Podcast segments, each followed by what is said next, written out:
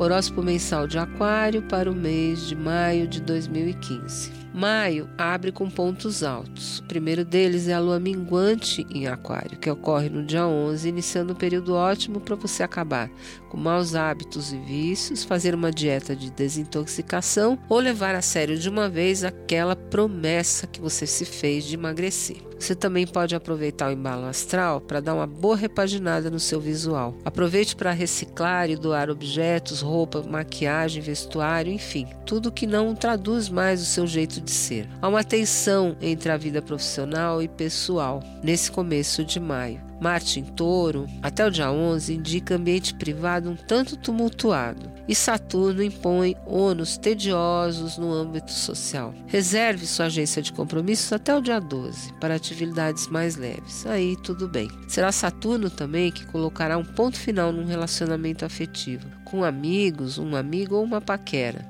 por volta do dia 22. Será preciso tomar uma decisão e não olhar mais para trás.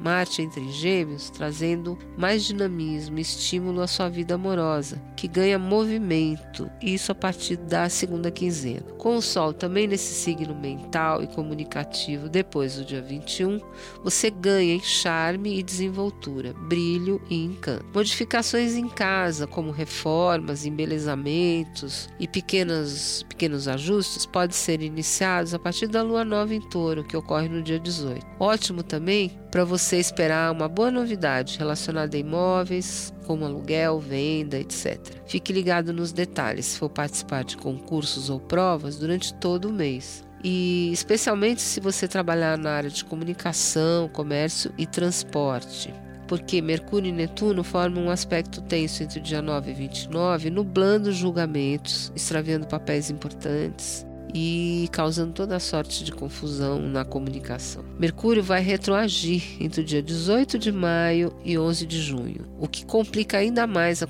a comunicação. O que complica ainda mais a comunicação.